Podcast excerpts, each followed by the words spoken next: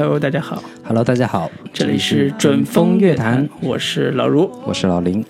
我们最近被一部国产电视剧或者叫国产网剧刷屏了。嗯，是的，这部网也这部剧也是跟我们的生活也密切相关。对，尤其是号称北漂人看了都会哭的一部电视剧。对我们也是在北京生活了这么多年，对然后这个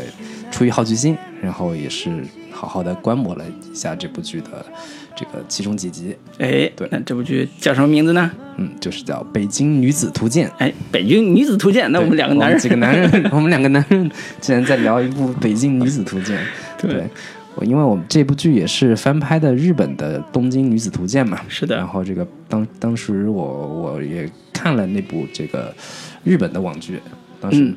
当时也在国内掀起了一股这个不大不小的风潮吧。啊，相当火了。零六年初的时候吧，对。那时候在，就反正我朋友圈北京、东京女子图鉴出来的时候是爆火的，对。小现现象级对。的日剧，当时嗯。然后这个这部剧也是《北京女子图鉴》也是买了这个呃当时《东京女子图鉴》的这个版权，对，漫画版权改的，嗯，然后还这个拍了一部《北京女子图鉴》，还有一部是《上海女子图鉴》。对，对，然后这两部剧，然后今天这部剧这个已经上线了，然后这个我们今天来好好聊一下这部剧。对 然后这个其实也可以说一下这个，简单说一下这部剧的一些基本信息吧。是的，这个导演黎志，这嗯个其实可以稍微说一下，是我这个大学同学。哎，对，导演是我同学，所以今天 说起来嘴下留情，是轻喷轻喷。轻喷啊，对，然后这个呃，主演包括是啊，编剧是张嘉，然后嗯也是写过一系一系列的这个言情偶像剧嘛，嗯，包括湖南台的一些剧，具体大家可以去去去了解一下。嗯，然后主演是这个戚薇，大家应该还是比较熟悉的，然后还有魏大勋、王啸坤、成龙。还有这个王龙正，以及其他相对还比较耳熟的是王耀庆啊、杨紫，嗯，等等的这些演员，其实阵容上来说，其实还算是挺强大的。对于一部国产网络剧来说，对对，这个这个演员阵容相当强大。然后播出是在二零一八年的四月十号在优酷上面独播，然后集数是二十集，然后单集的时长是三十分钟。对，简单的一个这个基本介绍就是这些。然后另外还有可以值得一提的就是本剧的一个时尚顾问苏芒老师，嗯，前这个时尚杂志的主编。对，刚刚离职的一个时尚杂志主编，也是话题人物，时尚话题人物，对嗯，然后我们可以这个具体看剧的时候，看看这个整个剧的这个气质啊和时尚感是不是在苏芒老师的带领下是有所提升，还是说怎么样？对对对对，基本信息就是这些。然后我跟老卢各自给这个剧打一个分数，然后做一个这个简单的一个一句话点评，然后看看有哪些人群是可以推荐的。对，好的，嗯啊，那我先来，对我先来，我打六分儿。好，六分的原因，呃，在我们其实评国产剧比较少哈，嗯其实上一次还是《军事联盟》，这一次是《北京女子图鉴》。对应该说我们的口味还是比较的倾向于选择在题材创新和它的类型上有突破的作品。嗯，比如说《北京女子图鉴》，我们在播之前一直很关注，就是因为它打的就是跟当下的。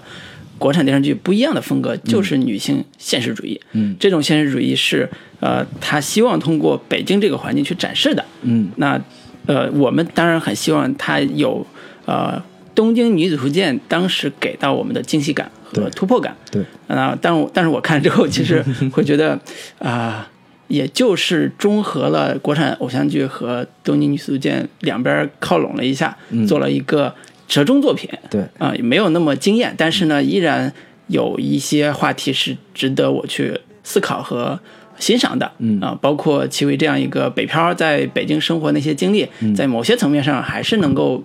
让我回忆到我零八零九年来北京，然后遇到那些挫折呀，嗯，那些不安的地方，然后在这种城市中生存的时候那种恐慌感，依然会有一些细节打动我。嗯。啊、但是我更关注的其实是《北京女子图鉴》里边那个女子二字，就是这这样一个女孩，她到底能不能完成所谓她的梦想的实现，以及她如何完成这这些呃她的梦想。那在这种展示过程中，尤其在职场展示的部分，我会觉得以我多年职场经验来讲，她达不到我的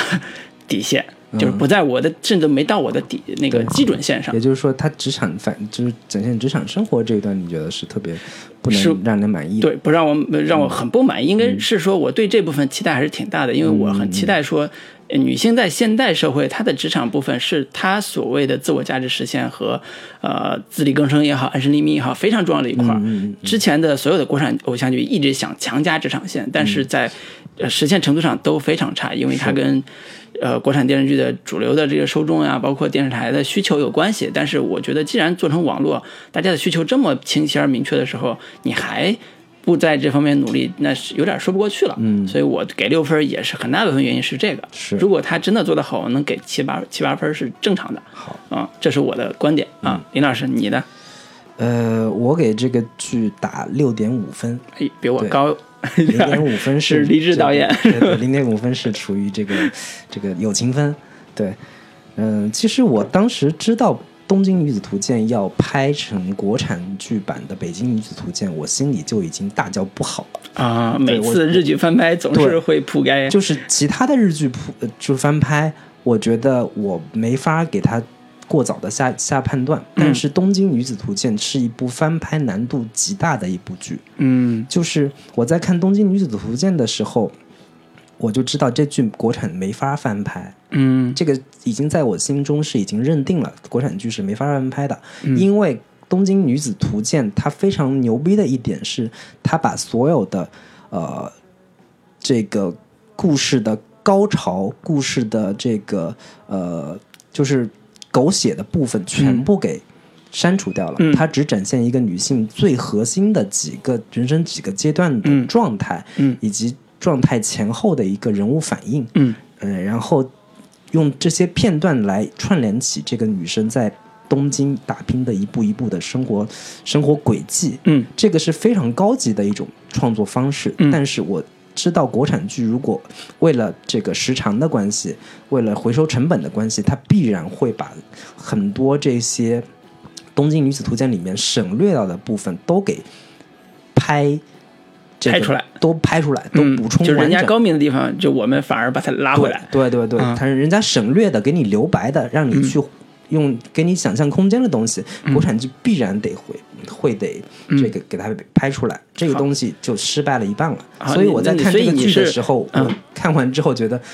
果然是如此。啊，所以你还是带着原著的思维去对对对，看、我没法。不按原，因为嗯原著这个东西的特性实在是太明显、太强烈了。嗯，对但是我们公平一点啊，就是说，其实这个剧跟原著的关系没有那么大了，故事全部都改掉了，嗯对，就是人物也基本上改掉了，对，呃，很多基本的状态是一样的，呃也是一个基本的情从北京从从一个小地方来、嗯来到北京闯荡，然后一步一步这个实现自己人生梦想的一个一个阶段，一个一个过程嘛。对对，然后我在看完这个剧，确实是有我之前的担心，但是这嗯个担心吧，呃。我们公平来说，这个不能强求，因为呃国产剧的大环境是如此。呃对，然后我在看完之后，确实它还是有有一些优点，就是刚就像刚才老师所说的，能够让人回想到自己刚来北京的时候的某一些状态。嗯，你是哪一年？我是零七年到北京年，啊，对，来上学嘛。然后这个我们可以后面再具体嗯聊。就是我在看完之后，确实有很多的这些场景是可以打动到我的，嗯很多细节是可以打动到我的。它确实是跟传统的偶像剧的路数不太一样，嗯就是。呃，有更多的就是展现很，就是普通人到了北京之后，普通女生到北京之后的各种的比较的呃住地下室呀、然后这个呃找不到工作呀、等等的比较凄惨的那些更 更真实的、更现实的内容，在这个剧至少在前两集里面有非常好的呈现，只不过到后面慢慢的，我觉得。这个有一点走偏，甚至是我觉得这个真实感、共鸣感其实是相对比较弱的。哎，对，然后甚至还有很多这个关于人物塑造上的问题，以及嗯是关于呃对于很多话题、现实话题的处理上的问题，这些都是比较致命的。就是简单来说，嗯这部剧我觉得这个共鸣感还是比较差的。嗯，对对对，然后这个如果要推荐的话，我觉得其实呃看过《东京女子图鉴》的观众其实可以去看一下这部剧，找一找两者之间的差距到底在哪里。对，然后很多这个北大部分北漂的这个观，就是女性女性观众，其实也可以看一看，就是你我们看看惯了传统的这个。展现家长里短的这部这种这个国产剧之后，我们来看一看真正展现这个在北漂生活、呈现北漂真真实北漂生活的这样的一个剧，它到底会有一个什么样的风味？嗯，大概是这样的一些情况。对，好的，我们刚才也简要的把我们两个人的观点说了一下，嗯，它的优劣点部分。其实，呃，这个题材在我们一开始聊想聊这个这剧的呃时候，其实呃有一个特别大的。主题其实是在想说，国产电视剧在现在这个阶段走到女性现实主义，呃，已经开始迈出这一步了。嗯，那我们特别想针对这一部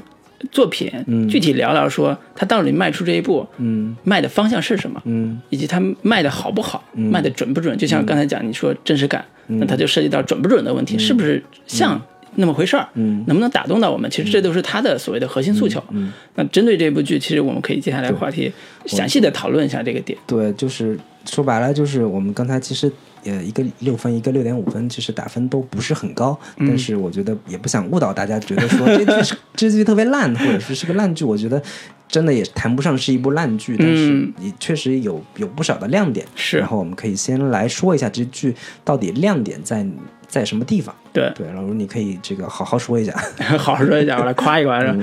那个呃，刚才也提到了，它的一个设计定位其实就在于女性向的现实主义。嗯，呃，什么叫现实主义？其实跟国产偶像剧前几年那个风潮有关系。嗯，比如说一味的追求呃架空设定，就悬浮感很强。比如说这个人都不知道是在哪儿生活过的。嗯，比如说。早期的一个叫《夏家六千金》的这个剧，为什么会提这个剧？其实它跟这个《北京女足见》有一点特别的，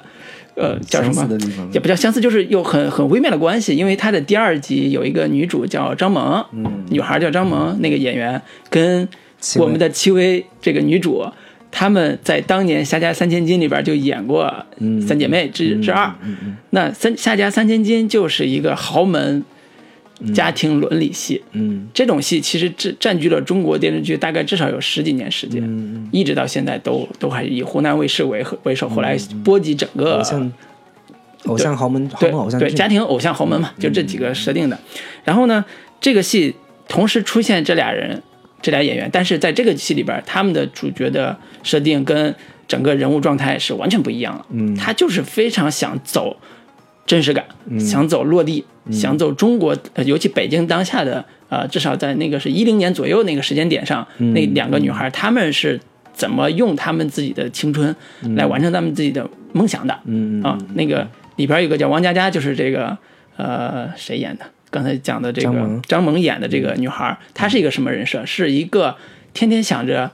让别的男人替她买单的一个女人，然后她又是很聪明、很漂亮，嗯，所以她的很多计谋都可以实现。比如她看中一个好看的衣服，那她就连衣裙，对，她就可以让一个只见过第二面的一个老板帮她买单。成龙演的这个对吴总，对，就是这种真实感，其实是我想看到，嗯，就是我想看到。不同的女孩在这个城市打拼的时候，她不一样的面貌。嗯，可能我们正常工作的时候会接触很多不一样的女孩子，那她的表现是在我看来是真实感的一部分。嗯，然后那个戚薇就不用说了，她作为女主从四川乐山来到乐山，其实也是导演的故乡，所以我当时 看的时候，对对对。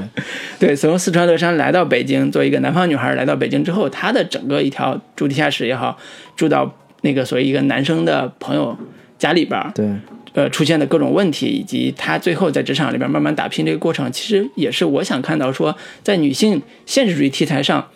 国内能不能做的真实感再强一点，做再好一点，嗯以及在刚才讲职场那部分做的能让我们感同身受一些。嗯，这是在一开始，包括在看前两集的时候，我其实代入感还是可以的。嗯，这个是我觉得他这是他优点。嗯，他已经在慢慢的走出当年家庭剧，所谓家庭偶像剧悬浮感那种那种，他所谓。那时候叫逃避现实主义作品，就是你不知道他是从哪儿来的，他他就是这么出现了，家里边特有钱，然后他爱上男人或者爱上男人特有钱，反正总总是各种各样的，以什么千山暮雪为例，就是反正类似这种非常多。对。嗯，这是他的优点，这是我觉得想说的第一个部分。对，第一部分啊，嗯。李老师，你你觉得优点部分？我我觉得优点部分其实也也基本上跟老卢说的差不多，就是他还是确实是有不少的细节是能够打动到我的，尤其我觉得最最大的亮点其实集中在第一集里边儿。嗯就是这个戚薇演的这个女孩，从她的一个家乡四川来到北京之后的这个相对比较凄惨的一个生活状态，我觉得还是比较有共鸣的。我觉得最核心不够惨。对，最核心最核心的一个一一一场戏，我当时看完是嗯觉得比较、比较感动的，就是这个戚薇这个女孩儿，嗯。呃，这个王可什么陈陈可对嗯。陈可依，然后她这个。各种面试啊，等等的，就是嗯。没有、没有成功，嗯。然后找不到工作，然后这个当晚又差点被她的那个一起这个住的那个男生给给给给给欺负了，欺负了，嗯对对对，然后他这个落就是流落街头没有地方去的时候，到了一个卖这个玉米的。那个、嗯。这个老大爷那边跟他说，这个大爷那个我身上只剩两块钱了，不是只剩一块钱。了，这个嗯。玉米两块钱一根，大爷跟他说，然后这个他就跟大爷说我我身上就剩一块钱了，那个能不能卖我半根儿？嗯，然后那那大爷 拿起了玉米，哐的一下掰了一半，真的就只卖他半根。就是当时观众的期待是说，上面大爷，对上面大爷是不是 就会把这一一整根玉米给你了？嗯。就是说，哎呀，都不容易，小姑娘都饿成这样了，这嗯。一块钱，这个下次再说，你下次碰到了再给我。嗯。就这个细节，我当时是觉得这个处理的不落俗套，处处理的确实是不落不落俗套，嗯。就是呃，观众他他逆着观众的期待来，然后也、嗯也是有所表达。就是在北京，其实没有人会同情你，你就是嗯靠自己的有有一分钱，你就拿一分拿拿拿一块钱的东西，嗯就是不会有人期待天使来。拯救你，或者是忽然出现了一个白马王子，或者是霸道总裁，嗯出来把整整整辆这个整整筐玉米都给你包了，等等的，就不会出现这样。对对对，我承包了。对，整片玉米。我觉得这个点其实后边还有一个点，也是嗯我认为他细节做的还不错的，就是呃掰了那个玉米之后，嗯，那个他陈可就在那儿啃，啃坐在那马路牙子啃，对然后旁边那个大爷也在啃那半也在啃玉米，就是他的这种。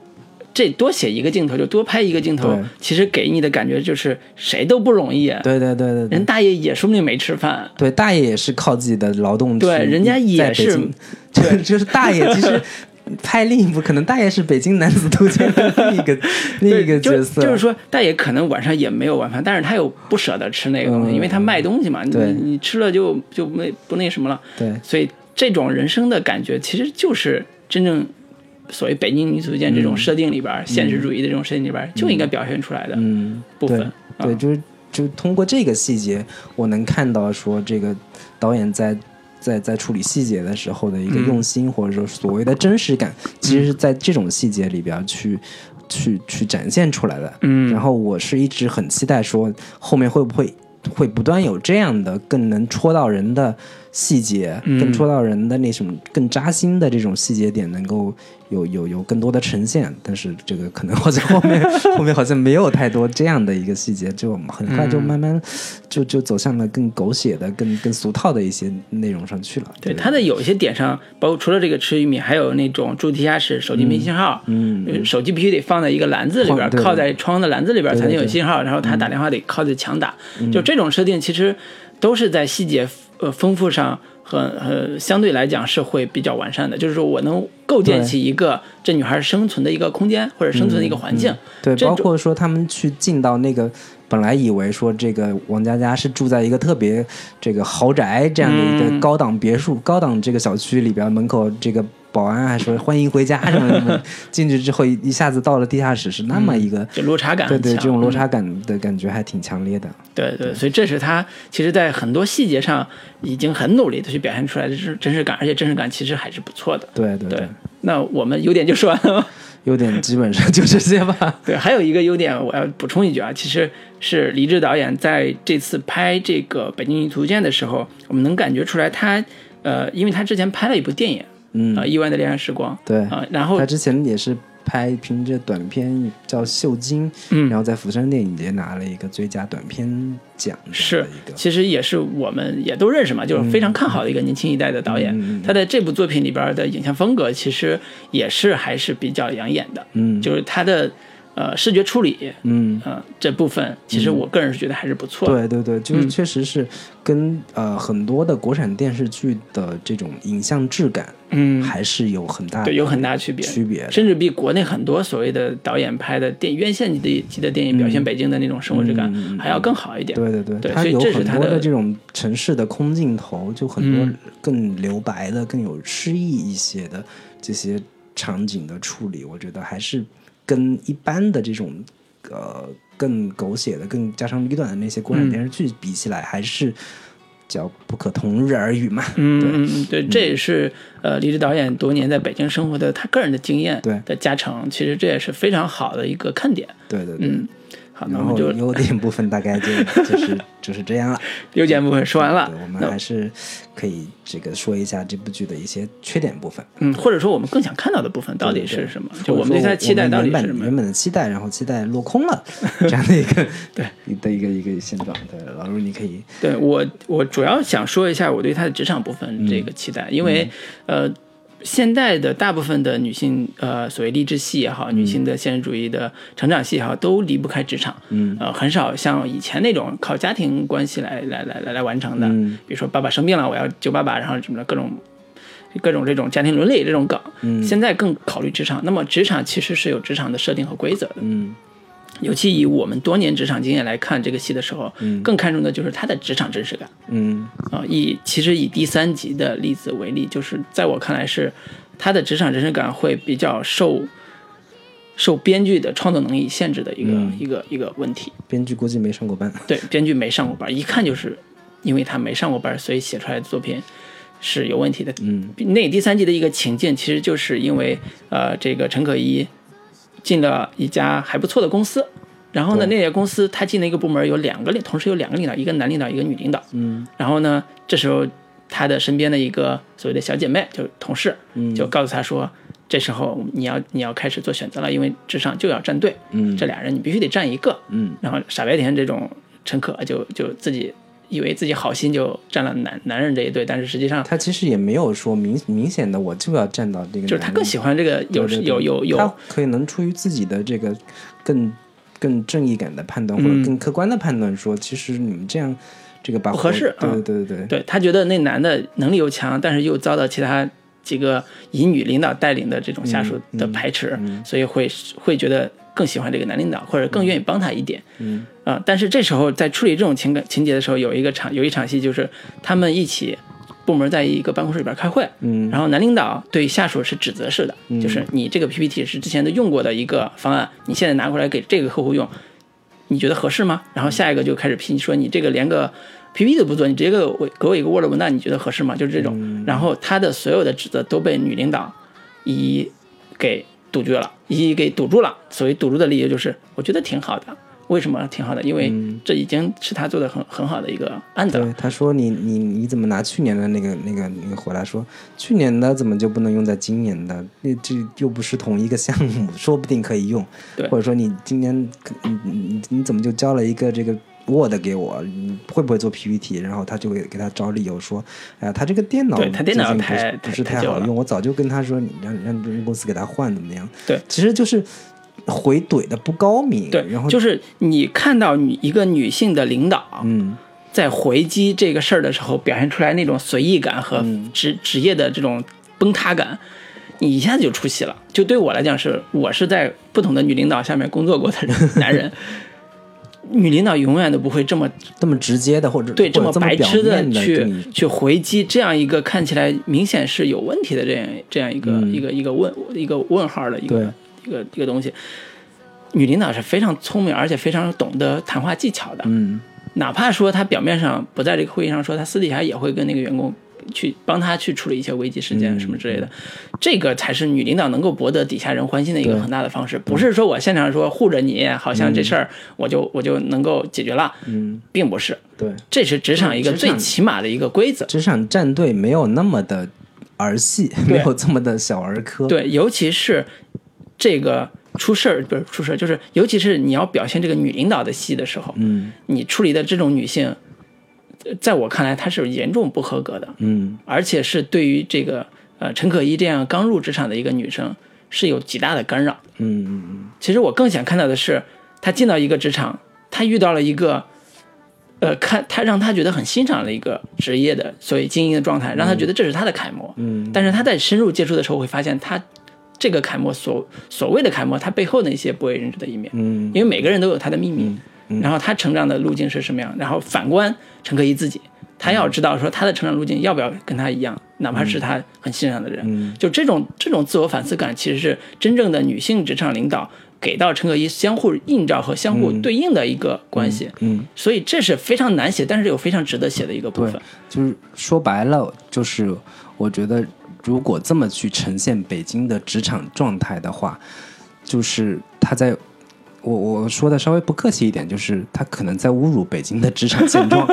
就是真实的北京职场其实不是这个剧里面呈现的那样。就是如果说很多人以前在说我逃离了北上广之后回到家乡，可能面对的更多的人情社会，嗯怎么怎么样，到所有办一点事情都还得靠关系。那么很多人说留在北京更多的原因，说我在北京更多的还是靠实力，我靠能力说话。那你如果是你呈现的北京的职场是那么一种。一种一种现状或者状态的话，那你怎么去呈现说我在北京是靠能力说话，我是靠能力去办事的，我只要我只要够努力，我只要这个实力够强，我就可以出头，就可以成功。但是你这个剧剧里面现在所呈现的北京职场可不是这样的，对，尤其是陈可一来了之后，他几几次职场的这个，尤其两次职场的变化，嗯我们能看出来，第一次是他呃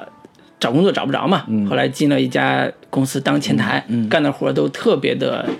应该说跟他大学生的身份不那么匹配他就是，干干前台的工作，干杂活，帮人收快递，嗯帮人去呃买饭，类似这种的活儿，干的也是很很辛苦，但是没有什么成就感。嗯这时候呢，他在第二集就在饭局里边认识了一个所谓的大佬，嗯大佬给他介绍一个新工，介绍一个新工作，他就在第三集就在那个新工作上班。就这条路径，你看出来说，可能编导在设计这个人物成长的时候，他还是更强调偶然性。对，就是呃，这么说吧，他在呈现这个女主的成长，呃，女主在职场上的成长路过路这个过程，其实女主是没有一点点长进的。对，没有自他的这个选择，哪怕是你呈现说她在做前台这份工作，尽管很无聊，尽管很没有存在价值，她也能够就如果你呈现的是这样的话，她也能能够在前台这样的工作里面找到说，嗯我怎么样能够找到自己的一个呃让人注意到我的一个一个一个一个。一个闪光点，是。我能把快递收的特别井井有条，对。我能把那个什么帮同事订餐做的特别的这个呃，就是让所有人都满意，嗯，以及包括怎么收账能能够在这个层面上我我有所成长，是。我觉得这个才是真正要展现说《北京女子图鉴》里面这个女女性在职场打拼的这个一个一个一个，或者说更正能量的一个主题，更积极向上的一个一对个一个我我是觉得他不管是我要在让呃，就是第比如说第二季，他在这个前台这份工作上要做做的多好，我觉得未必是一定要做的多好，只是说要让他在这份工作中得到反思，对。他做的不好的地方也要挑出来，对。做的好的地方让他知道这份工作的价值在哪儿，因为我们都是在比如搜狐、优酷这种公司大大大的公司干过，嗯，公司前台是特别重要的，对。他做的事情是特别有技术含量的。我司很多，以前我我我我前前公司我我搜狐大搜狐我大搜狐其实是有很多前台的妹妹子们，嗯。是转型成功的，是的，转而且型成做的非常厉害，对对对嗯制就是领导片人啊都干过，嗯。对，而且前台是公司的门门面，每天老板进公司，你第一个见到的就是前台。对。你怎么样会说话，你怎么样让这个让领导对你留下印象，这是一个很深的学问。你如果在前台上都能够做的特别优秀的话，你在未来的这种职场发展道路，可见是非常一帆风顺的。因为我们就有点像八卦啊，我们在搜狐的时候，是身边是有一个从前台到公司大项目制片人，甚至海外项目制片人的一个女性成长励志的经验的。但是我们不就不多说了。但是这个其实是在我们身边都发生过的。对，我不管你怎么写，而且这种例子在北京其实比比皆是，并不少见。比比皆是，对。而且招前台，一般公司会招一些这种形象比较好的。嗯，然后如果老板。这个对你这个留下很深刻印象，这事儿真的是很顺理成章的。你说的有点多了。对对。然后，那你这个缺点就主要还是针对这个职场的部分。主要针对职场部分，因为我是更看重说，呃，既然女性，尤其都市女性写现实主义，你职场是逃不开的，而且是非常浓墨重笔的一个设定。对。他如果职场戏你写的是崩塌状态，那这个人物的真实感就大打折扣。对，就是我。就着你说的职场的这个部分，呃，我再多说两句，就是前面前台这个部分的这个职场，我觉得就就刚才已经说了，就是当他跳到另一个公司去做销售这部分的职场，其实他完全没有呈现这个这个陈可这个角色，他在做这份工作的时候，他究竟有有有一个有一个什么样的收获？嗯，比如说就是具体呈现说，公司到底交给他去做什么什么业务。你做的是什么工作？这个东西是没有展现的，这就很就奇怪，对，很很大的一个一个一个缺缺陷，就是你这个角色，你到了这个部门，你到底承担的是一个什么样的工作？没有展现。然后他去中间还展现了一个一一个一个情节，就是说他自己做了一份 PPT，做了一份 PPT，得到了领导的赏识。嗯，但是他做 PPT 的之前的一场戏是说他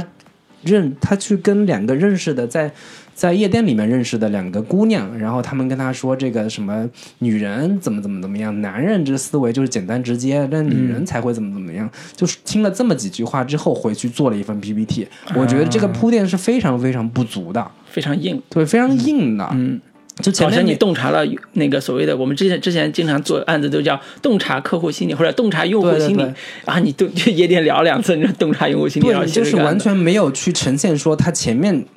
没有交代说我在做这么一份项目，做做做这么一个项目，然后我遇到了老板，或者说我这个男上司遇到了什么样的瓶颈，我通过听到这番对话之后，我得到了启发，回去连夜加班加点去做了一份这样的策划书，中间这些铺垫完全没有，然后忽然就来了一份这个。然后得到了所有人的赏识，这样的一个点，以及是说也没有几乎有点玛丽苏了那种，也没有前面交代说女主是一个在文笔上特别特别好的，或者怎么怎么样的策划能力特特别好，这个东西都没有没有交代，这就在这一段忽然出现这么一个情节，就是在职场剧职场的这个领域来说，我觉得是非常。不合格的一个处处理，是，好，那我呃最后稍微再总结一下，因为马上可以进入我们下一趴啊，就是我总结一下，是我缺点部分我还没开始说呢，你还没开始说啊？那那那行，你现在我觉得我稍微呃这个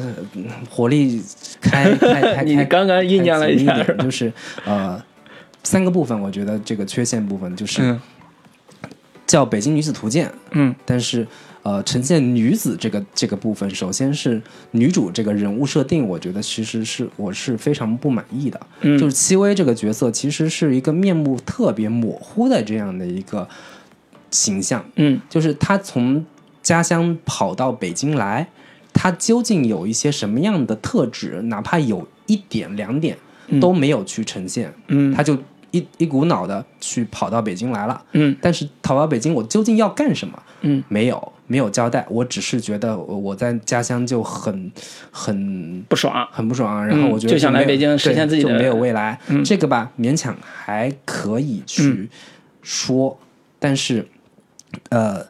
我最不满意的其实是呈现的女主陈可身边的这一批女性，嗯。或者说这一批所谓代表在北京奋斗的北漂的女性群体，是让我非常就他们的这个呈现方式是让我非常不满意的。嗯，包括是王佳佳，嗯，这个特别这个拜金的、特别物质的，然后甚至找这个才见过两次面的这个什么吴总就给人。买买买衣服，然后吃了两吃了一顿两千多的日料，嗯，然后回回头各送了两瓶香水，回去之后说什么我又没有逼他，什么是他不就两瓶香水吗？怎么有这有什么呀？这些这种呈现，我觉得是一个非常呃所谓的叫捞女，嗯，所谓的那种拜金女性的形象，呃，是让我觉得，嗯，真的是在你眼中，北京在北京奋斗的女孩就是这样的一个状态你不能否认，的确有这种，确实有这样的，我觉得嗯。OK 可以。嗯。那你再去呈现另一个场景，就是一个一堆老男人的饭局里边然后哦第二集那个对对对，第二集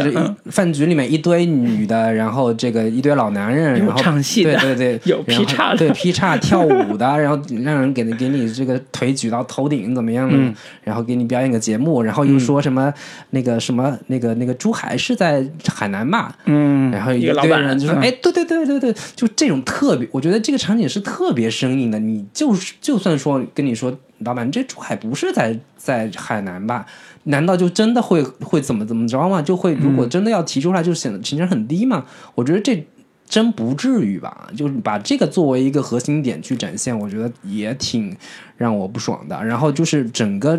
呈现说北京饭圈女孩她们的那那一副这个所谓看起来情商很高的那那种，嗯然后每个每个每个饭局女孩都努着劲儿想要巴结这些这个老男人这样的一个状态，就是这是又是一批女性。嗯，然后，难道这个北京奋斗的女孩们就是这这么一批女性吗？你说第一个去呈现说这么一个王佳佳这个一个物质女孩，我觉得可以忍受。那你第二个呈现的是这样的一批女性，我觉得你也不能说你不能说没有吧？嗯有，OK，、嗯你再继续呈现，那你再去呈现说，其实我理解你意思。嗯其实第二集我觉得他有个比较大的问题在哪儿，就是他在写饭局里边儿来参加饭局的这些嗯。所谓的有点像应招女孩，但是不是那种性关系啊，就是他只是说我来这儿陪吃饭。对。陪吃饭的这种年轻漂亮女孩，有唱有会唱歌的，对，你有就你就回想说这个什么之前微博上闹得很热的陈道明对。那个冯小刚，对。让让什么苗苗跳舞，对。他估计也是从这个上面有一，个，然后这个戏想写什么？想写的是有一批女孩，她就是想通过自己年轻美貌进入到这帮老男人身边，获得一些他想要的东西。对，但是真正观众想看的是，那你陈可依，你在这个饭局里边你当时的的出淤泥而不染，对你当时对这个现象，你难道没有任何的心里边儿有任何的触动吗？有啊有啊，他们后面内心独白说了，我以后再也不会参加这样，他的饭局。了他说的，我以后再也不想参加这个饭局饭局的落点是在那个吴总。嗯跟他送到他家之后，嗯，吴总他他有点那种感觉是吴总喜欢我，对，我也喜欢吴总，嗯。好像这个感情要要开始了，对。但是吴总其实有孩子，嗯有家庭，有老婆，对，然后这时候他突然觉得我被骗了，嗯。就是你所有之前的吴总，你所有之前的示好，比如说呃送我回家呀、介绍我工作，给我介绍工作啊，类似这种示好，嗯其实是在利用我。嗯。所谓的利用就是让我到这个饭局陪一帮老男人吃饭，嗯嗯。然后他的一个落脚点就是，呃，那句话怎么说来着？呃，我以为我在酒桌上遇到了知己，对呃只不过是一个陪客，对对对，就是类似这种心灵鸡汤的这种总总结。但是这个情感转折点太硬了。在我看来太硬了，就是你如果这样一个陈可怡这样一个呃在剧中那样一个单纯的女孩，你在现场一顿吃饭的时候，你发现旁边有女孩在陪酒，难道你就没有任何的对这个人生有绝望感吗？或者对这个现现实有不不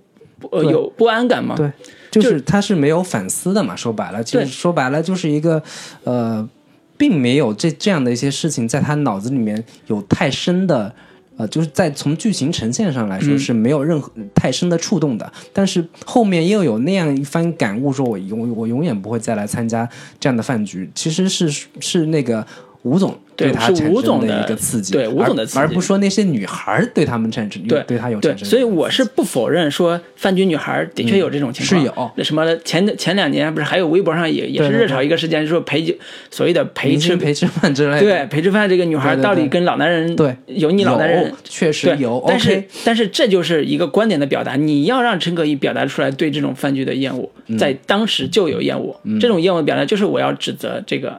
那个，比如说我不是指责，就是他要站出来说他不是海南，对，珠珠海不是海南，嗯，然后他是一个什么地方，就是这能把陈可怡的性格变得更可爱一点。对，而这种点其实就是说这个角色性格不不明朗，或者说不呃不鲜明的一个例证嘛。对然后这个也 OK，确实有陪酒的姑娘。嗯然后那你在呈现那个第三集的时候，嗯他去呈现那那个小那个那个公司里边儿其他的那些姑娘，然后那个姑娘在北京遇到的就是呃这个。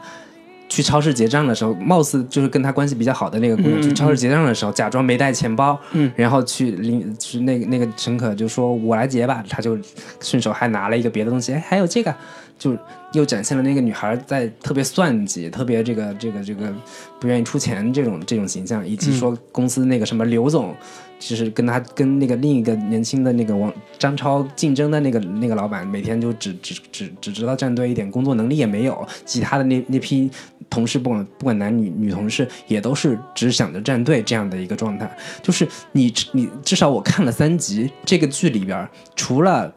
陈可之外，在北京奋斗的姑娘们没一个好东西，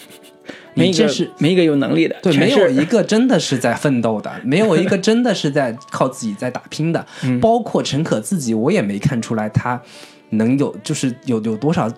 打拼的这个那个劲头，嗯，以及说他在经历了这些事情之后有多少反思，嗯，我真的怀疑说，以陈可你这样的一个状态的话，你能在职场混成啥样？对，就是经历了这么几件事情之后，你都没有人没有一点点成长，那我觉得你这个人可能就真的不太适合在北京生活。对，其实这个涉及到一个特别特别关键而核心的问题，就是，呃，跟《东京女子图鉴》比，嗯。陈可，《北京女子图鉴》里边这个女孩儿，她是一个虚假驱动型人物，在我看来啊，叫虚假驱。什么叫虚假驱动就是？她是表面上的梦想驱动型人物，嗯就是她有一个梦想，梦想就是来北京获得一份更好的工作，嗯挣更多的钱来养活她妈妈，嗯因为她是个单亲家庭。嗯啊，这是她的所谓的梦想驱动。嗯东京女子图鉴写的是什么？是欲望驱动型人物。对，我就是赤裸裸的，我因为我在我们老家过得非常的惨，嗯。我父亲根本就不支持我读、读读读学读读大学，嗯。都到这个地步，嗯。所以他要逃出来，逃离那个那个，你可以叫罪恶的家庭，就完全就给不了他温暖的家庭。他想在东京扎根，嗯。获得他想要的东西，那这种欲望是非常的直接而强烈的，嗯。在第一集就已经表达出来，这个女孩对于我想留在东京这种欲望的欲望之嗯。强，她可以，她一开始可能是想着我来这儿。得到一个所谓星探嗯来挖掘我，成为一个小明星什么的。但是当他发现这不可能之后，他迅速的进入到一个我要找工作，我要得到一份好的薪水养活自己。嗯如果有一个身边有一个男人能提供这样的物质条件，我就愿意跟他做跟他做男女朋友，我得到我想要的东西。对如果有一天一旦发现这个男人不是我想要的这个生活状态了，我立马跟他分手，我得到我想要的更好的生活。这种欲望驱动，它的真实之真实性之强，力量之强，呃，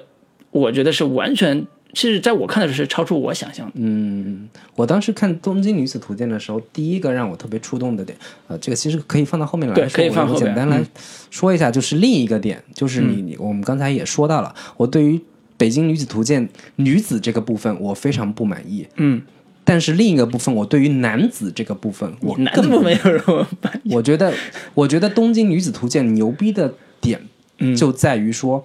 它里面呈现的各种男人，嗯。他你如果就是不用道德标准去看，或者说你哪怕用道德标准去看，嗯。他也是立得住脚的。嗯。他没有用道德眼光去批判说这个渣男嗯。什么有有老婆了还出还出来搞还出来乱搞，嗯。就是里边《东京女子图鉴》里边女主遇到过一个做和服的这么一个长腿叔叔，嗯，他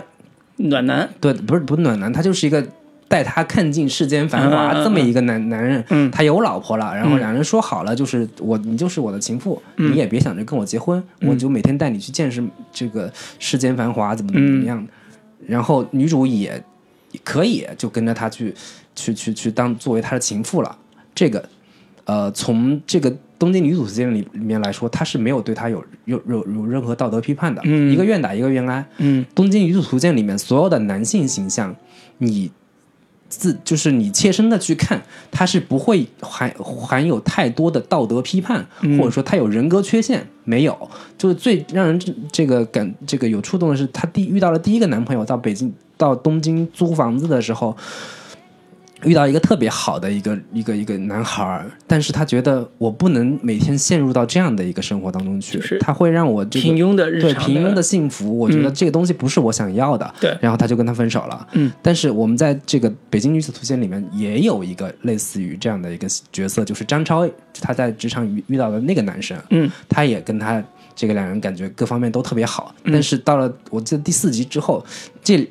这个前面张超还是一个特别高冷的，然后这个其实业务能力各方面也很强，但是一到跟他这个交往之后，人设立马一百八十度转，嗯，就成了一个就是各方面都抠抠缩缩的，特别算计。然后这个陈可特别想要个 LV 包，然后还还给人买一个 A 货假的，然后怎么这个去吃自自助餐的时候又怎么算计钱，嗯怎么怎么样，就是。想方设法让女性化这个男的对，让女性观众理解说，我跟他分手是有原因的。这么一个男的，连这点钱都不愿意给我花，我还跟他在一起干嘛？嗯，我觉得这是非常低级的一个处理，在北京就是处理让观众产生对女主认同感的一个非常低劣的一种手段。嗯，就是你找的借口对，实在是，嗯，太没有说服对你反观《东京女子图鉴》的时候，他是不会用这种低级的手法去展现说这个女主跟这个男主为什么会分开的一个核心原因，甚至包括《东京女子图鉴》里面有一有一，就他也展现了一个一个。这个男性形象嗯。是、是是是怎么样的？有初恋的那个女友，有这个和服店的长腿叔叔，还有包括跟他跟他相亲的那个什么，就是什么港区的一个所谓的更高阶层的，完全跟他不不相匹配的这样的有富家公子对富家富家公子，嗯，然后完全是一个就是有点这个什么，就就政治联姻的那种感觉的一个、一个婚姻状态，人家已经跟你说明了，就是我我要我找你这么个女孩儿。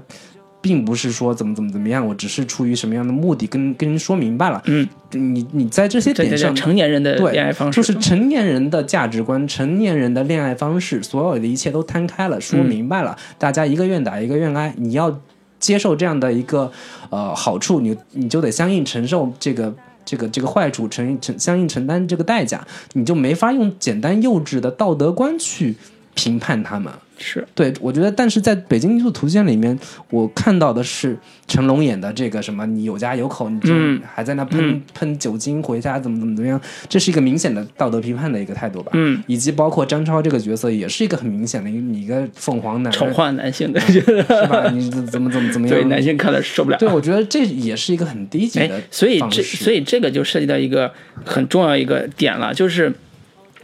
呃，在呃北京图鉴，就是我们国产剧这个戏里边儿，它的目的是为了塑造女性，嗯，就是所有的人都为这个女性开道。对，如果有感情，那这个感情就是女性如果要舍弃这段感情，一定是因为男的不好，而不是因为我觉得我要更往上走，所以我才舍弃这段感其实和情。今天这个逻辑完全是，呃，我觉得这种其实是就是一种另一种玛丽苏的一个对。方式。对，其实是。对。对，所以这个就是我刚才讲，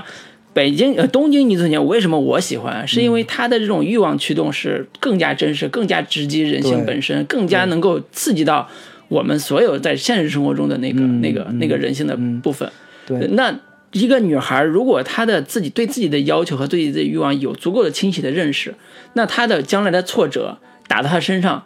不管不比如说她喜欢上那个有妇之夫这个这个事儿，那她的选择最后真正惩罚她的是社会现实，这个现实就是那男的就离开她。那她得不到她想要的东西，那这就是社会对她，或者叫这就是现实对她的惩罚，而不是因为那个像张超这种，是因为这个人就不行，这人就有问题，然后他他就分手了，就是一定就是，所以我们以前也是说嘛，这个人物要要要做好，那他的主动性要足够清晰，嗯，就角色清晰法则，这人物要他的欲望要足够清晰，而且要足够让观众感同身受。对，我知道你想你想要什么，那你能不能得到这东西？如果你要为了得到这个东西，你付出的代价到底是什么？嗯，如果你得到这个东西，你也付出代价，那你是不是能承受到这种代价？对对对这些都是能够增加我们对这个人物真实感和共鸣感的点。对，就是我看《东京女子图鉴》的时候，就是那个所谓的长腿叔叔，这个特别有钱。他当他有一天特别厌倦了，想要这个摆脱他，摆脱那个男人的时候，他给不是摆脱，就是想把这事儿抖出去，想让他老婆离开他的时候，他也给他老婆打电话了。跟他说你老婆你老公在外边有有情妇怎么怎么样，然后他老婆特别冷静的说哦我知道呀，然后就挂了。嗯就是当他处变不惊，对，当他试图去把这种就是如果在国产剧里面这种是一个狗血点，对要可以撒泼了对对，可以嗯可以写写起码五集，这种时候。编剧非常牛逼的，一把掐灭你这种狗血的欲望，直接就说我在成年人的世界，或者说至少在东京女子，就是所谓的东京女子图鉴，其实未必是说这个水川麻美演的那个角色，其实包括像那个老板娘的嗯。老、那个老板娘，其实也包包含在这个嗯。谱系里边对儿。对。对这叫就是图鉴嘛，它不是一个简单的某，一个人，不是某一个简单的人，甚至也、那那所有的这些男性角色也包括在他这个这个谱系里边。儿。嗯，对，我觉得这个是怎么说，真的是叫高下立现。对，就如果两个对比的话，你能明显感觉出他们的创作的立意和创作方式的差距对，有多大？这真的是不能对比，一对比就感觉特别欺负人。对对对对然后最后说一下这个剧的另一个让我觉得有稍微有点不太满意的点，就是所谓的叫《北京女子图鉴》。嗯其实。我特别渴望能够在这个剧里面看到一个不一样的北京的一个城市空间的展现。嗯这个是我觉得你既然标题已经这么明显的去打了一个北京牌，嗯然后这个你必然是在对于北京是有一个比较独特的一个呈现吧，至少是。但是我我所看到的所有的这个北京城市环境的展现，基本上全是在所有的影视剧里边，包括电影还是电视剧，嗯都呈现过的那些东西，甚至很多、很多，包括像人家彭浩翔拍什么这个。这个这个《志明与春娇第二部的嗯时候，都甚至会比你呈现的这个空间还要更好一些。嗯这是让我觉得相对有点失望的。就是你讲来讲去，北京就是三里屯儿，嗯就是世贸天阶，嗯就是那几个标志性的建筑物。嗯，那我觉得对，有空镜头晃过去就。对对对，这这让我还挺稍微有点失望。就是嗯我我我我最早来北京的时候有，我觉得每个人每个北漂来来北京之后，都有每个人都有更私人的。关于北京的记忆，是的我是更多渴望说能看到导演能呈现他自己在北来到北京之后的一个私人记忆到底是什么样的。比如说我第一次来北京，嗯，我印象最深刻的感觉就是，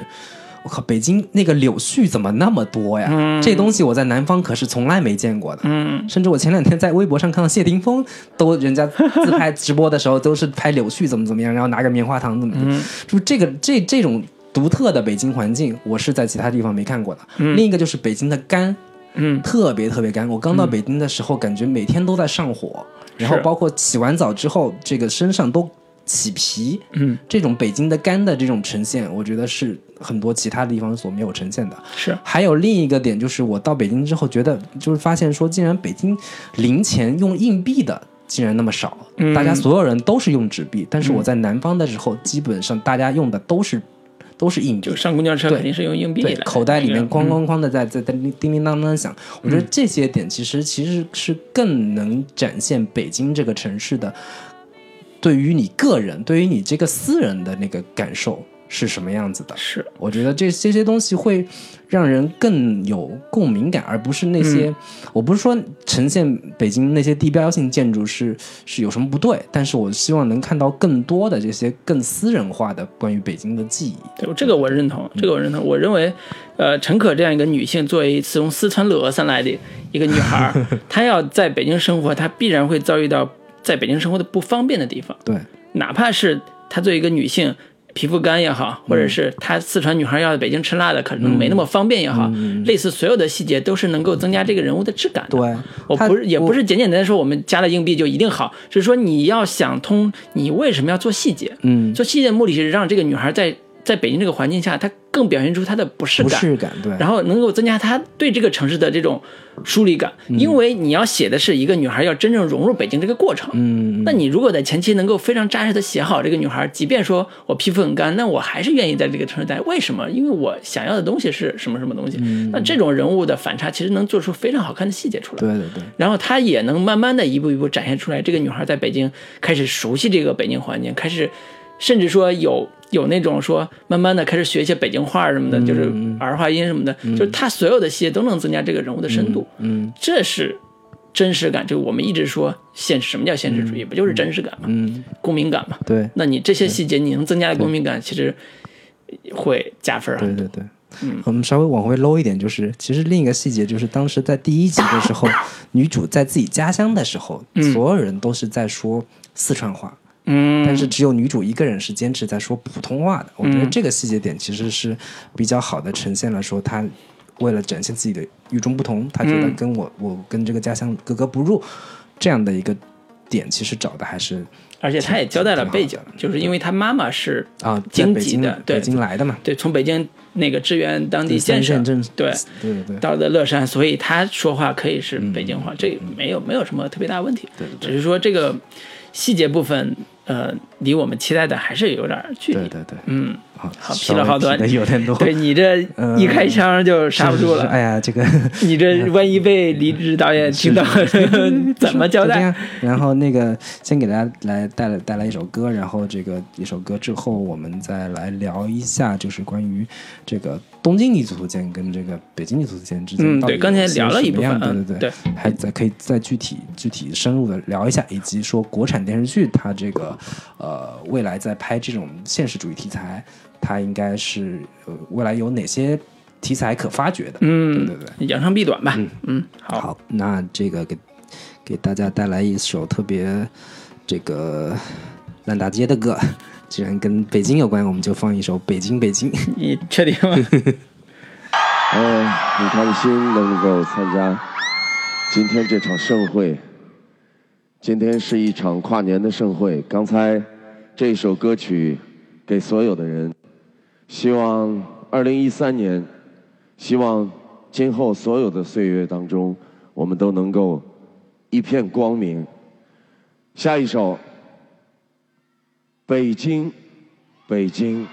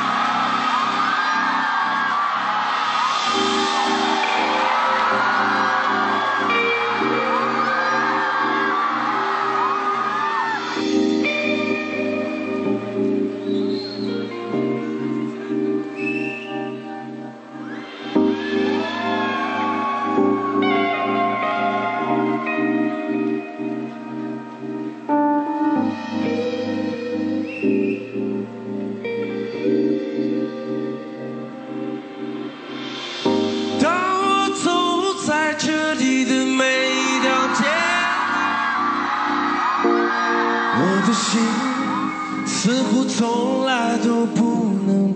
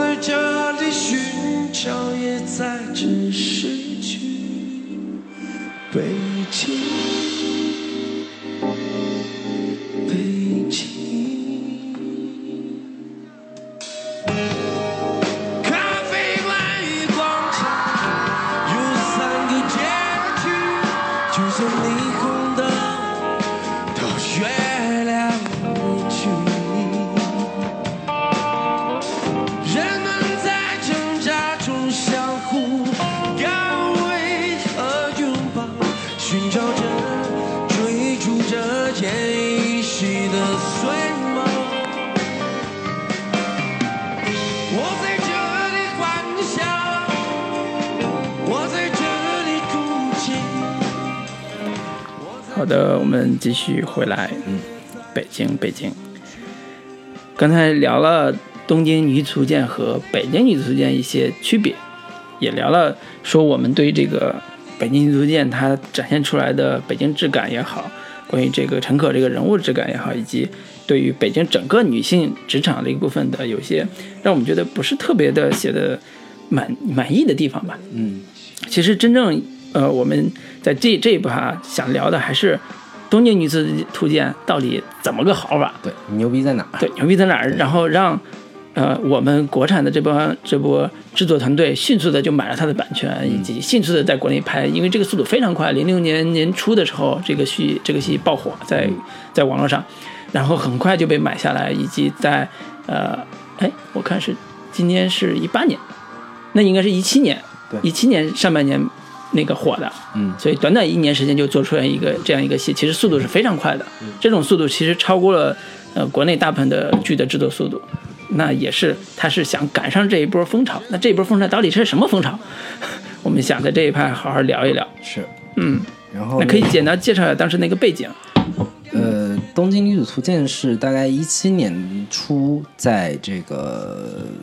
是亚马逊出的一部，应该也是日本网剧。嗯然后导演叫彭田由纪，然后也是根据一个日本的四格漫画嗯，改编的，是算是一部漫改作品。对，然后编剧叫黑泽久子，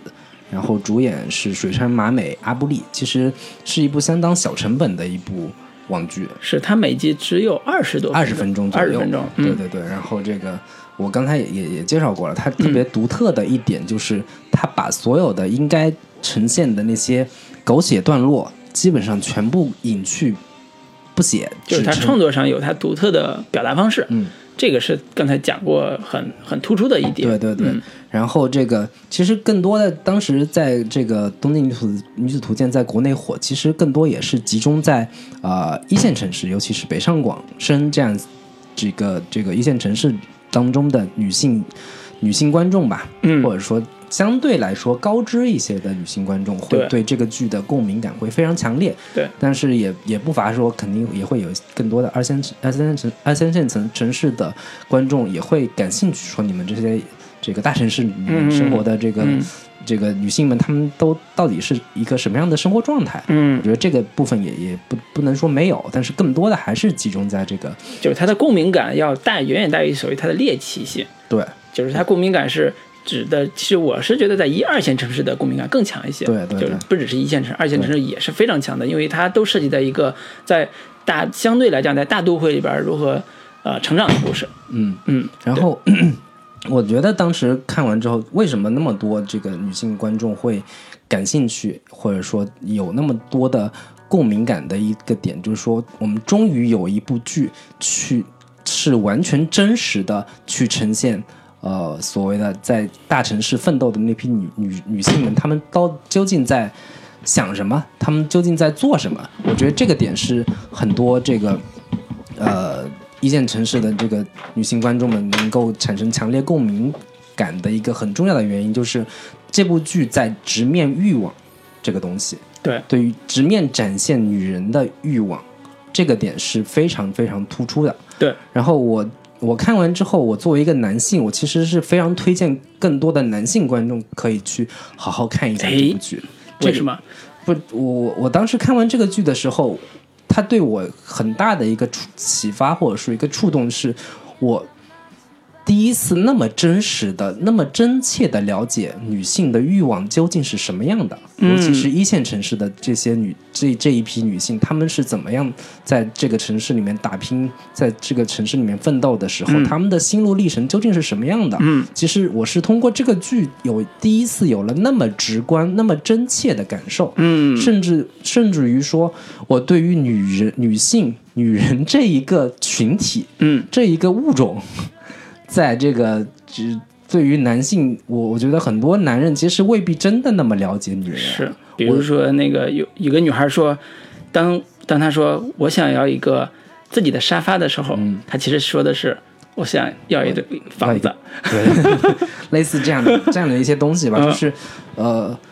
就是当一个女人她要在一个城市里面奋斗，嗯她跟男人要在这个城市大城市奋斗，它的区别，它的独特性究竟在哪儿？嗯，他所要面对的负担，其实并不是像男人那么简单，说我要创业，我如何融资成功，我纳斯达克上市敲钟，嗯，就就就是迎娶白富美，走向人生巅峰这么简单直接，这么简单粗暴，不是那样的一个一个一个状态。嗯。它呈现的还是更多更普通的那批女，嗯，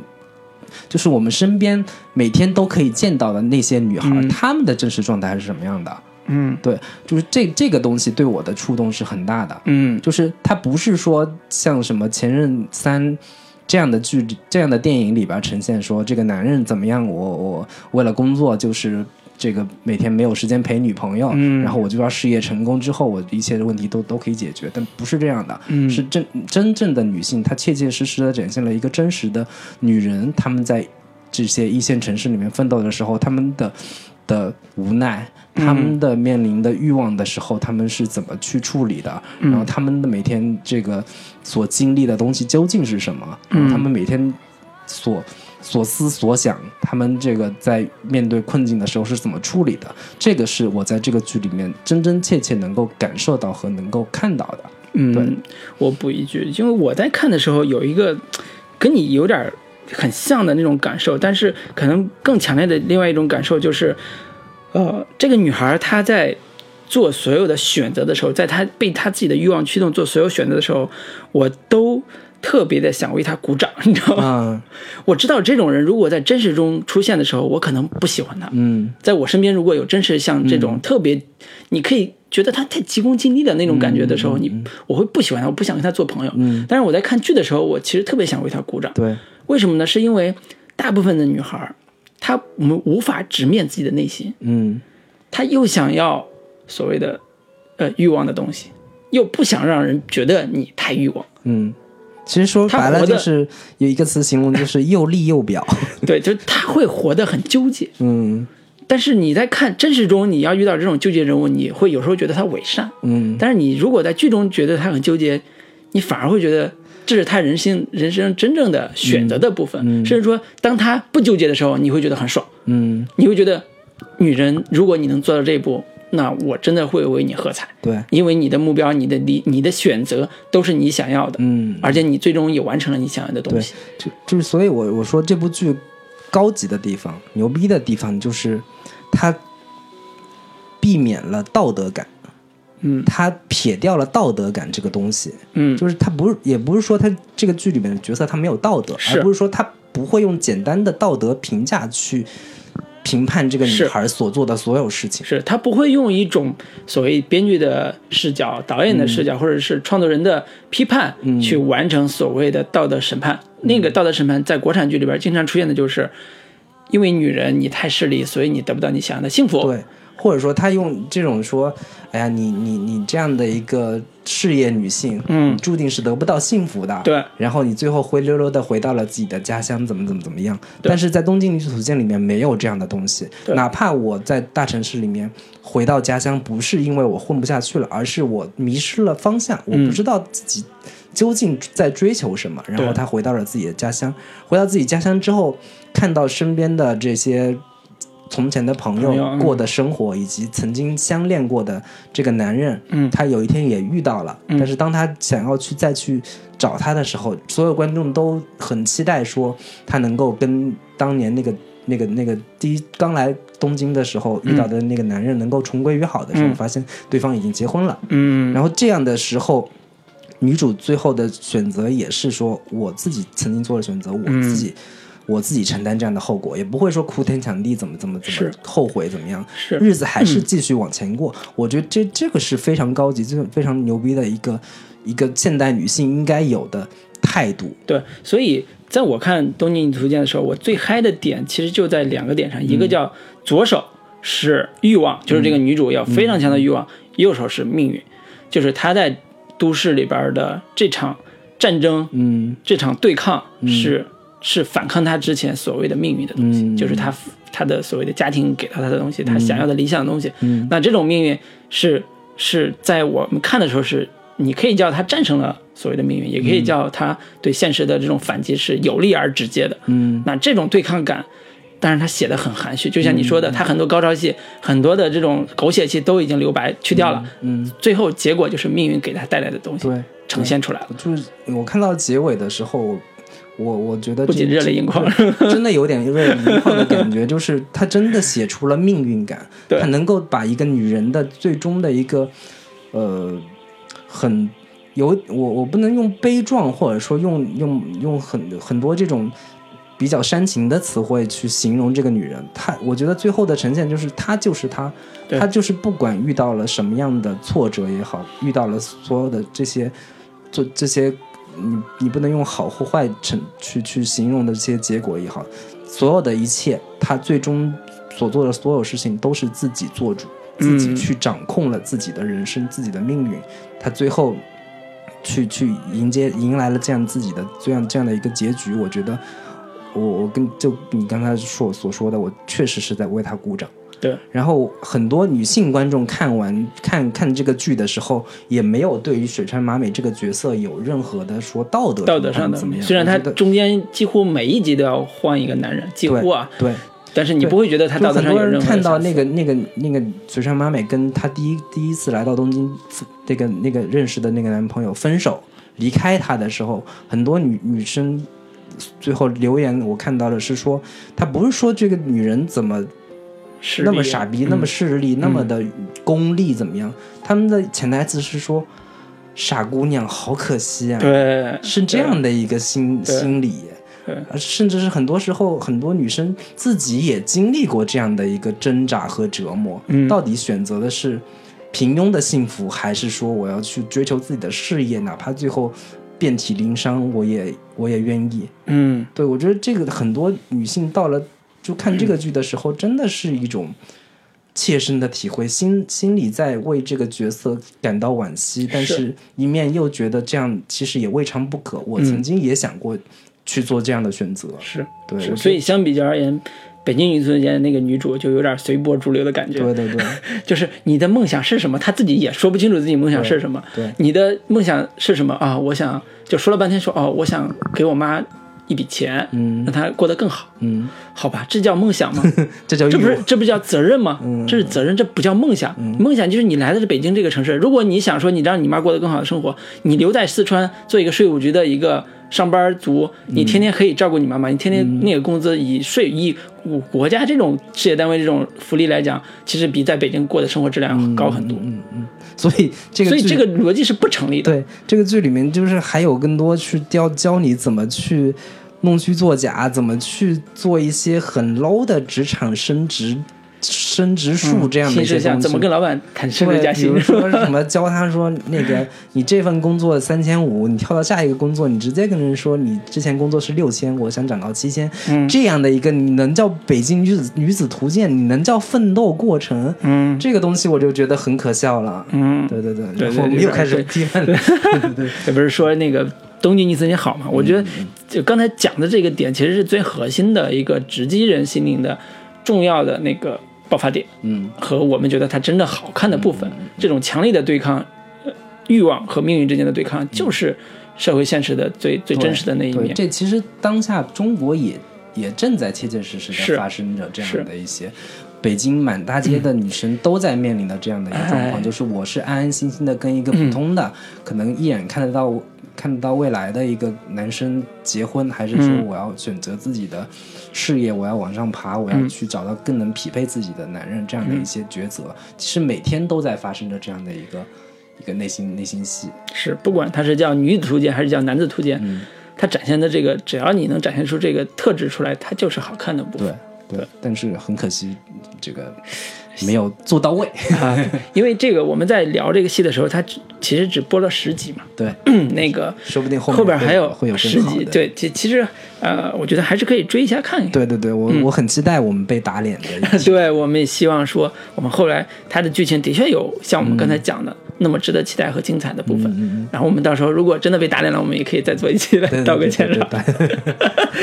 好好好，那个那关于东京女子图鉴，我们就先聊到这里。然后嗯还是说一下，就是关于国产剧这两年，其实呃，一方面其实是说政府导向这块儿，希望能够有更多的现实题材的剧。嗯然后这个北京图鉴也是在这样的一个大形势、大环境之下应运而生嘛。然后之前有大量的这个所谓的古装大女主戏，各哎个纷纷的这个遇到了说这个呃没办法上上上上档，嗯然后有政策原因。对，有政策原因，嗯。是像什么《如懿传》呀，像什么这个《八星八星传啊嗯。等等的这些古装剧都已经这个呃上不了，嗯，上不了卫视上星，嗯对嗯。对对，然后有更多的这个这两年就这一段时间，大量的国产的影视公司都在发掘说，呃，现实题材剧都究竟应该做什么，嗯，应该怎么做？对对对，然后我们在这样的一个背景之下，我们聊聊这个国产这个呃都市国产都市市剧的出路在哪儿？如果你话题有点大，其实看嗯说有哪些题材，有哪些这种这个方向，其实是可以国产剧可以做，并且可以做得好的。嗯对对对。关于这个点，然后你你你你这个作为资深啊对从业人员，对，因为我们俩都是干这行的，说白了，天天讨论的就是这个话题，对关注的就是这个。从无论无论从美剧、日剧、韩剧，还有国产剧这个方向来讲，一直都在关注这个这个点。嗯那我基本的看法只有一点，就是职场，嗯就是职场。什么叫职场？就是呃，当代呃人的生存环境是什么？大部分都发生在职场环境里边。嗯然后你家庭是另外一部分，职场戏至少能解决百分之六十的左右的这个戏份。嗯所以这几年其实国产剧一直在努力写职场。其实我们也能看到什么翻译官啊、嗯，谈判官，谈判官啊，类似这种包种。括什么我的前半生，，对包括我的前半生，对《欢乐颂》，对这两个算是做的好的，就是他一直在努力写，在现代人的生生存生存技能也好，生存环境里边也好，职场部分其实比重越来越重，嗯，然后它的展现的方式也越来越丰富。其实从《欢乐颂》和我的前半生爆火，就能看出来，观众对于职场部分的理解和期待是非常。欲望是非常强的，而且热情是非常高的。嗯，《欢乐颂》里边几个女孩，她的职场的那个部分，比如说互相吐槽呃职业的部分，以及他们呃所谓那个要拿下这个单子呀，怎么去跟客户去谈判啊，类似这些细节，都被人津津乐道。甚至我都看到有一些培训机构拿出截截屏出来说。人家是怎么做的？王子文那演那个怎么去说服这个客户的？你们就可以往那儿学，就是类似这种语境。我的前半生还是会被 吐槽的。对，我的前半生是呃两个极端，一个极端是好的极端，就是因为职场戏写的非常好，就是呃那个呃唐唐如晶那个角色写的非常好，所以唐如晶其实也会也被吐槽，对也被吐槽。然后呃然后那个那个女主就是那个那个那个那个谁演的马伊琍马伊琍演的这个人物，最后到时候一波的新的浪潮就是那一波生了孩子的妈妈开始。重新步入职场，就现实中啊，可以重新步入职场。这这个是我真的有朋友跟我讲过这个事儿。我觉得这个话题本身其实是很值得去探讨和和展现的。就是对很多就是生了孩子的女性，她想要重新步入职场，他应该、他可能会面临什么样的一个一个困境？一个困境在哪儿？对，所以这些部分都是社会关注点，嗯而且写的也还不错。当然，有些吐槽的地方，吐槽原因有很多，嗯其中一个最大原因就是女性真的步入职场之后，她的动力和解决方案到底在哪儿？对是靠自己还是靠男人？对，这个戏其实呃前半生最大的吐槽就是。靠男人，嗯，所以它不符合女性对自我的要求和社会对女性的要求。对，其实虽然有一些。现实是这样的，但是并不是所，并不是所有都哪怕是这样的。现实是这样的，但是更多的，尤其是一线城市的女性观众，更多的还是想看到说，我们其实有更多的现实例子是。女性是靠自己对个人真的是靠自己嗯然后一步步往上去爬，往上去奋斗。你凭什么一棍子打死说所有的那些女性都是靠男人才能上位？我觉得这个这个是很多女性，包括是看《北京女子图鉴》的时候特别不满的一个点，其实也是在这里。对对，如果说那个更像是《北京女子图鉴》的感觉，其实《欢乐颂》可能更贴合《北京女子图鉴》这像北京样的一个，对对对，这样的一个、一个一个对感，受。所以职场部分是我一直关注，并且是我觉得能够解决现在很多呃真正的都市言情戏或者都市爱情戏的一个重要的设定，因为它职场戏只要写得好，那个这个这个人物就真实感情就强，这个人物就能立起来。嗯。那你就就就算是你谈恋爱，嗯。那这个恋爱的表达方式和你这个人物的这种处境是要远远高于现在我们看到的谈判官、翻译官，类似这种还是纯粹以谈恋爱为核设定，职场只是一层皮，就是为了让这个女性在穿着漂亮的衣服更好看而已。对，就是其实如果说我的前半生和《欢乐颂》是相对成功的呃都市有职场元素的这样的一些都市情感剧的话，我觉得，呃，包括谈判官，包括翻译官，包括那个之前还有一部叫《南方有乔木》这样的一些剧，其实更多的还是披着偶像剧的外衣，加了一些职场元素而已。对就被甚至被人民日报也批批判说，你这个职场的内容实在是做的太太粗浅了，嗯甚至很多这个所谓的。专业领域，你根本不好好做功课，没有去呈现说更真实的职场环境究竟是什么样的。对有篇就是霸道总裁跟一个女生怎么怎么怎么着对，就换着法儿谈恋爱。对的，这个是挺让人不满的吧？至少说，所谓的我们要做现实题材剧，真的嗯不是说你、你拿着一个偶像剧的外衣做做这么一种现实题材，这真的不是现实。对，其实从路径上来讲，我们能看到韩剧，就美剧就不说了。刚才讲，呃。呃，离婚就是离婚妈妈带着孩子如何进入职场。美剧有特别牛逼的作品，比如说像《傲骨贤妻》这种的，已经写的非常天了。那就真的不是我们能够参照的。对，就人家写的已经非常专业，而且非常非常牛逼，就是你电影都做不到那种深度的这种作品了。但是在韩剧这个层面上，我们有学习很多的题材，就很多的这种剧吧，就是在职场戏写得好，同时人物的感情处理的也不错的戏。嗯，那这一类也是我们可以在现阶段去学习和。呃，应该说是去努力学习的一个方向，比如说是那个，呃，前两年有一部大火的，也不算大火，小火的一个戏叫《卫生》，嗯，讲的就是一个男孩进入一个外贸公司，嗯然后如何慢慢的成就他自己的一个过程。嗯里边的所有职场戏，你挑不出大的毛病，嗯就是他的职场环境和职场的所有的人物关系，嗯以及他的上下级关系，还有呃他们如何去拿下一个客户，所有这些细节你挑不出大的毛病。是但是他不是为了说让你去看谈恋爱去看的，他就想展示一个真实的。呃，孩子在职场里边，尤其大公司的外贸公司这种职场环境里边，如何得到他想要的认可？嗯然后呢，跟其他同事建立一个更稳定的同事关系。嗯那这种戏，其实我是说实话，对于很多初入职场的年轻的呃观众来讲，是非常有参考性的。对，至少你照着里面的东西去做，或者搬到现实当中，其实是有用的。对，而且它的共鸣感也非常强。对，那这种话题性很强，又是共鸣感很强的作品，难道就没有人喜欢吗？肯定有人喜欢。对那我们国产剧在做这个类型题材的时候，为什么每次做到这个职场戏，非得往言情上拐？嗯，非得让，非得向所有男人都为女生让路，或者帮他女生去，完成他的梦想就是最后？还是落到了玛丽苏嘛。对，就是这个我我我、我总结这个这个原因，嗯，其实更多的其实还是跟演员有关系，就是国内还是有大量的所谓的流量明星，嗯。所谓的这个这个什么偶像偶 偶像天团等嗯。这样的一些、这些这个演员，他们本身的演技其实达不到那个是标准。达不到一个就是所谓的职场剧的标准的，就是职场剧真的是你你你有有有一些更多的职职业背景嗯，东西在，然后他们的演技可能不达标，但是完成不了这个人物。对流量明星们，他们这个卖的还是脸，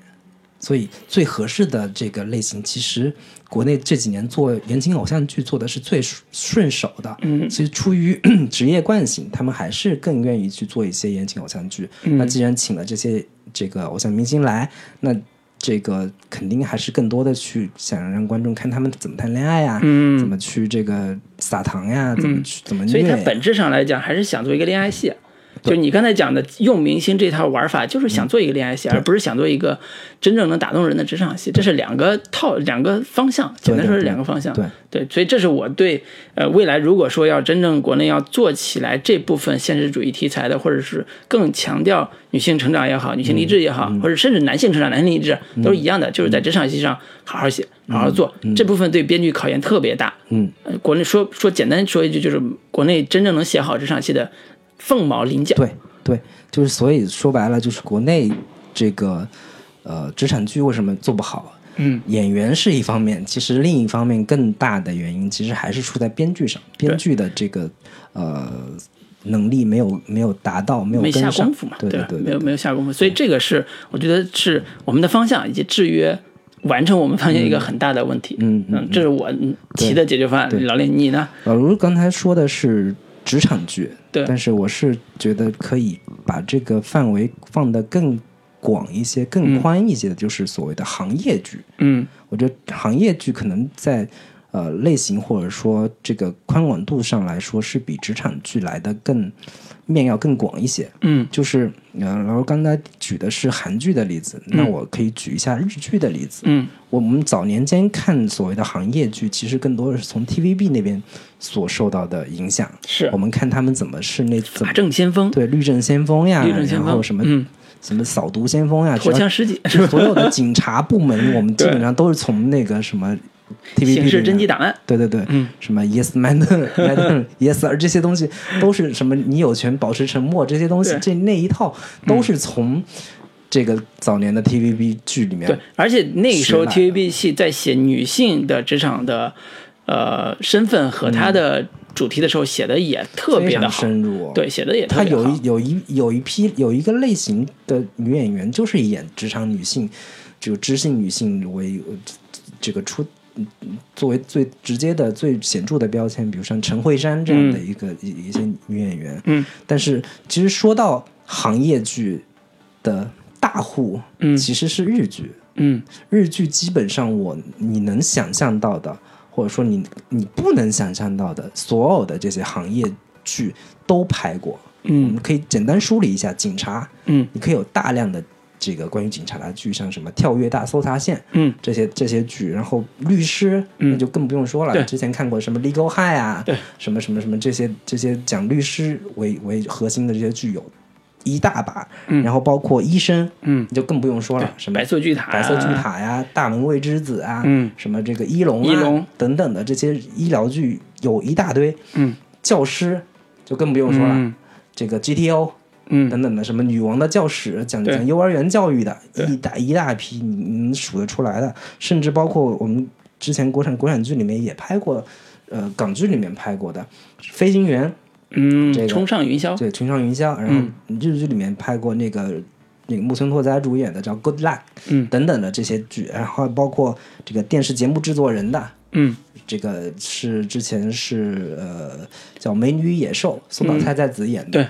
对，然后包括播音员出版行业的，嗯重版出出来，版出来，然后这个什么时尚编辑、时尚女编辑 First Class，嗯。然后这个呃这个编辑部的校对的、教月女孩河野月子，嗯。然后这个什么呃，甚至包括一些特殊行业的，包括像什么妈妈桑这这种职业的黑色皮革手册，嗯，然后 这也算职业，这也算职业，不能歧视人家吧？你能想到的各种犄角旮旯的职业，包括男公关、女公关，日本也拍过这种深夜剧，叫什么《娘王》爷王》等等的这这些剧，对。就是日剧，日剧的最核心的一个构成。早年间，你我们看日剧的时候，老以为说日剧就是拍什么《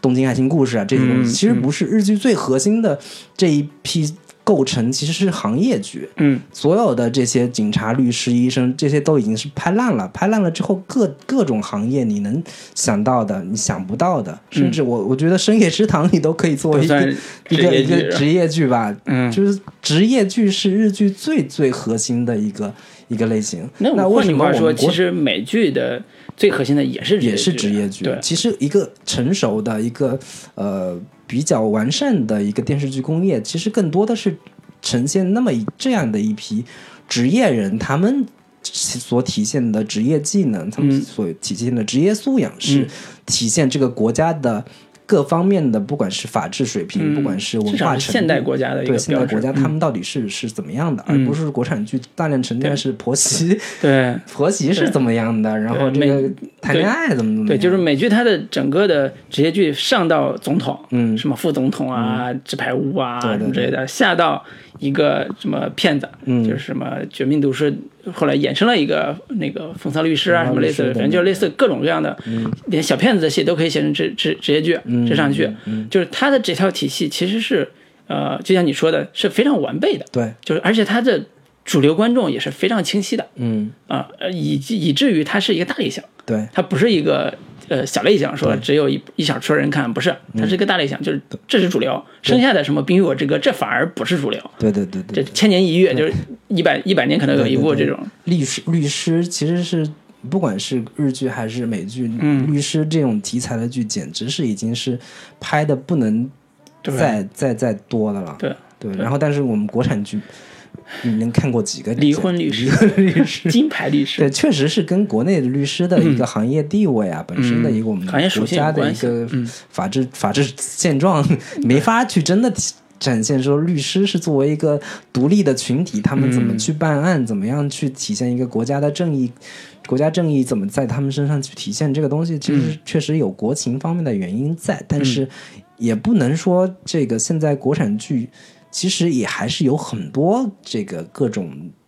行业是可以拍，是。然后我看到也有大量的这个呃影视公司其实是在一点点去做这方面的挖掘和探索。嗯。对对，包括很多像之前老所说的这个《卫生》这样的一个剧，嗯。其实国内也是在在在在寻找翻拍的一个。对，其实这两两马上我们就能看到，就是今年下半年到明年上半年就有一波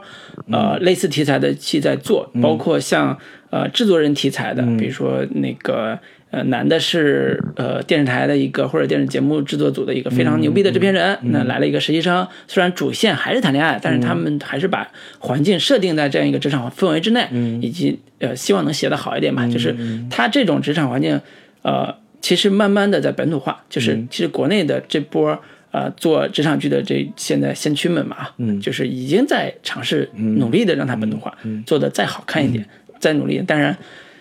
能不能解决刚才我提的那个问题，就是编剧能不能正儿八经了解职场，以及能写出好看的职场部分，其实依然是打打打问号的，只不过是可以期待一下，想期待一下，嗯。然后这个呃，职场剧、行业剧是我们两个总结出来的，觉得是未来国产电视剧是可以呃寻找到一个突破口的一个一个一个方向吧。嗯。对，然后另外你觉得还有其他什么什么类型的剧是国产剧未来可能可以去呃发掘和努力的吧？就是嗯我可以稍微提提一个方向，就是其实现在国产影视剧也都也也在慢慢的尝试做，就是体育励志类型的，嗯。其实也是有一大批这个嗯。国产剧在做。那体育类励志类型日剧里边就不用说了，你能想到的所有的，包括所有的球类运动球类运动，对，都有都有，犄角旮旯的运动，什么这个冰上的有理这种，嗯。这个这个关于这个冬季运动的、这些东西都已经在做了。嗯。但是国产剧这两年其实也在做，比如说呃，之前那个嗯，浪花一朵朵嗯，是还有讲游泳题材的，对，我的体育老师我的体育老师张嘉译演的，呃，对，这个也算是。然后之前呃马上要上的这个鹿晗跟那个谁，这个关晓彤主演的叫《甜蜜暴击》，其实也是一个关于体呃这个拳击运动的员的一个一个一个题材。嗯，然后之更早之前，像包括《旋风十一人》、对虎哥、旋风少女。对，只旋风少女等等的这些都算，这些这些剧，其实也慢慢也都在找嗯一个、呃，在找体育励志这样的一个方向。只不过说很多时候被人吐槽，就是说，包括像《浪花一朵朵》这样的剧，嗯你在呈现体育这个东西的时候，你的专业度到底有多高？嗯，你一批这个所谓的运动员。浑身身上也没有点腹肌什么之类的，嗯嗯。你在呈现他们在拍这个呃这个游泳运动运动的时候，他们的这个专业度，更多的还是在拍偶像剧，嗯。更多的还是去还是去做一些更搞笑的、更悬浮的、跟体育这个运动本身关系没有那么大的，嗯。甚至是过度夸张化的某一些所谓的这个运动的这些呃呃，就是内在的东西嗯设计更，对我我个人看法还是比较的，呃，直接，就是说我会觉得体育励志是一个还不错的娱乐化的一个方向，嗯但是我不认为它未来会成为一个比较好的一个选择，嗯为什么呢？因为体育励志本身它的它的选择是比较窄的，嗯我说的所谓比较窄，就是它只供大家去呃娱乐，嗯它提供的可解读空间太小了。嗯。是我我为什么这么说呢？因为呃，我举一个简单例子，就是韩剧里边有一个剧叫《举重妖精金福珠对》，对对，是我看过的同类题材做的最好的。嗯。为什么呢？它不是主打励志，它其实还是谈恋爱，但是它的人设写的非常好看，嗯。就是写一个举重队的一个女孩儿，举重队的女孩儿嗯。被学校当女汉子养，天天去搬凳子那种，搬那种特别贵重就重重东西那种，然后喜欢上一个跳水的一个男孩，他们俩之间的爱情故事，这种人设写的非常好看，但是他的专业度也有，就该举重的时候还真举，对，然后看的是非常过瘾那种专业度。他所写的东西都是为了谈恋爱服务的，我觉得这个其实是现在这波做体育励志的一个最核心的目的，就是我就是想增加视觉的可看性，对，增加体育方面的视觉可看性，完成所谓的呃恋爱的这个主题。嗯。那我觉得这是在我看来体育励志一个呃能解决的一个大的一个方向，它其实很难再写到很深入的社会话题了。嗯比如说人生命运的选择啊、社会话题啊，以及呃你的事业成长。因为大部分体育运动员，可能你到了三十岁之后，你的职业生涯就中断了，你不可能再有更好的发展了。对这是大部分的。但是如果我写职场戏，就像你说行业戏也好，职场戏也好，这才是大部分人嗯每天花大量时间工作的内容和面对的困难，嗯以及你的人生最后反转的最重要的一个选择，嗯就是是这个部分。我觉得这个空间，不管是他做成呃警察系、律师系，还是呃那个那个呃医生系，嗯这三大类是最主流的嘛。就是你不管做哪一类，它触及现实生活的那个深度和广度，远远超过了体育励志题材。嗯所以这个是我更看好的原因，也是在于说我们国内的现在这波做影视的这个呃主流的这个平台也好，或者是呃影视公司也好，在这个题材上还仅仅迈出了一小步，还没有正儿八经的。就是如果这是个大海的话，你还可能在海边还刚跨了那一步对，。刚伸下脚去对，刚伸下脚去，对对，就没有做到让大家嗨起来那种、那种好的行业剧、好好的职场剧的部分。这个部分提升的空间，可能你现在只做到百分之五十，对还有百分之五十，还有五十的部分你还要努力呢。但是体育励志题材刚才讲那个部分，它的受众比较窄，它的发挥空间又比较窄，对所以这个是我判断这两个方向的一个呃原因。嗯，就是我我刚才的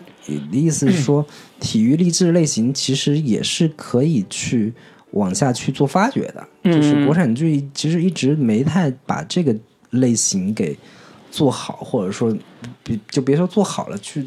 去探索很多运动项目它本身的一些对一些一些呃门道到底是什么样的，然后让更多人普通人 普通观众能够了解到这些项目究竟是什么样子的。对你别说体育励志了，我上大学的时候看过一部漫画叫《棋魂》，嗯我不会下围棋，嗯我天天看那小孩下围棋，我都看着可嗨了。对对对，看棋魂的时候是不不知道 你了解了更了解这个围棋规则更好，你不了解同样可以对，完全可以看得很得爽嗨。。对，所以这个是我们应该真正应该学的方向，就是你在做励志的时候，你把握的这个人物的动机和他的呃所谓的情感推动到底是什么，嗯以及观众的需求点到底是什么。如果两者能结合，做出一个好看的东西来，就是一个好的娱乐产品。嗯就像你刚才讲的体育励志的一个方向，我们怎么才能做好？嗯就是如果观众不知道这个体育项目，我是不是能看嗨？嗯如果你做一个棒球类的项目，你观众如果不懂规则，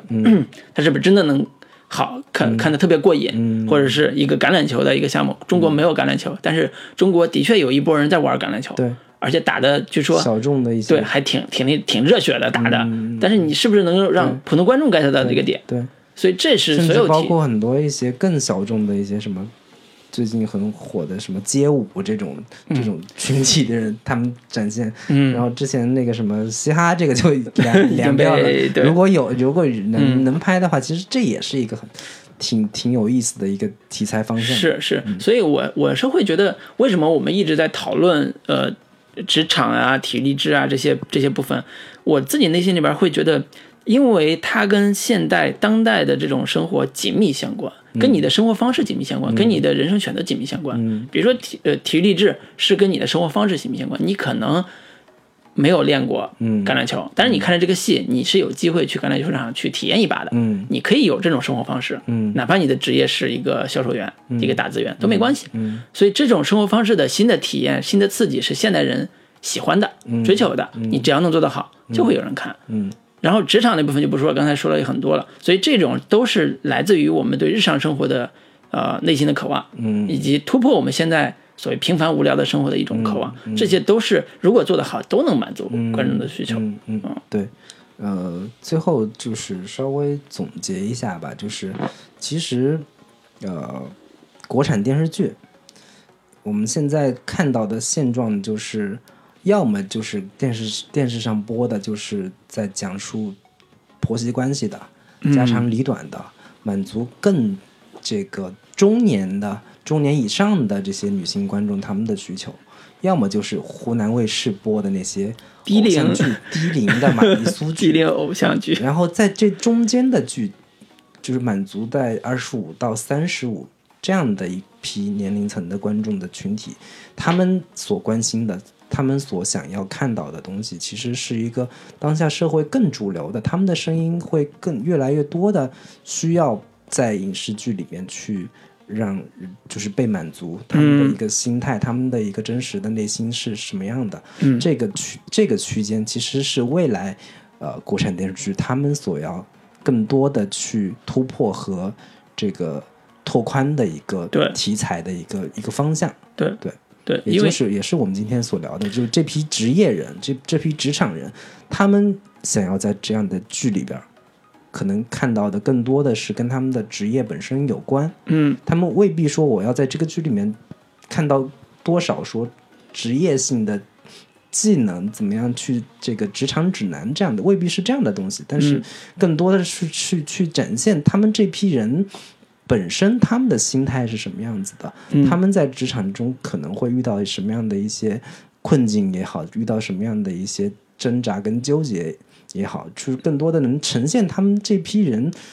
替他们发声，所替所谓的中产阶级的这个这个群体能够有有有这样的影视作品替他们嗯去、呃。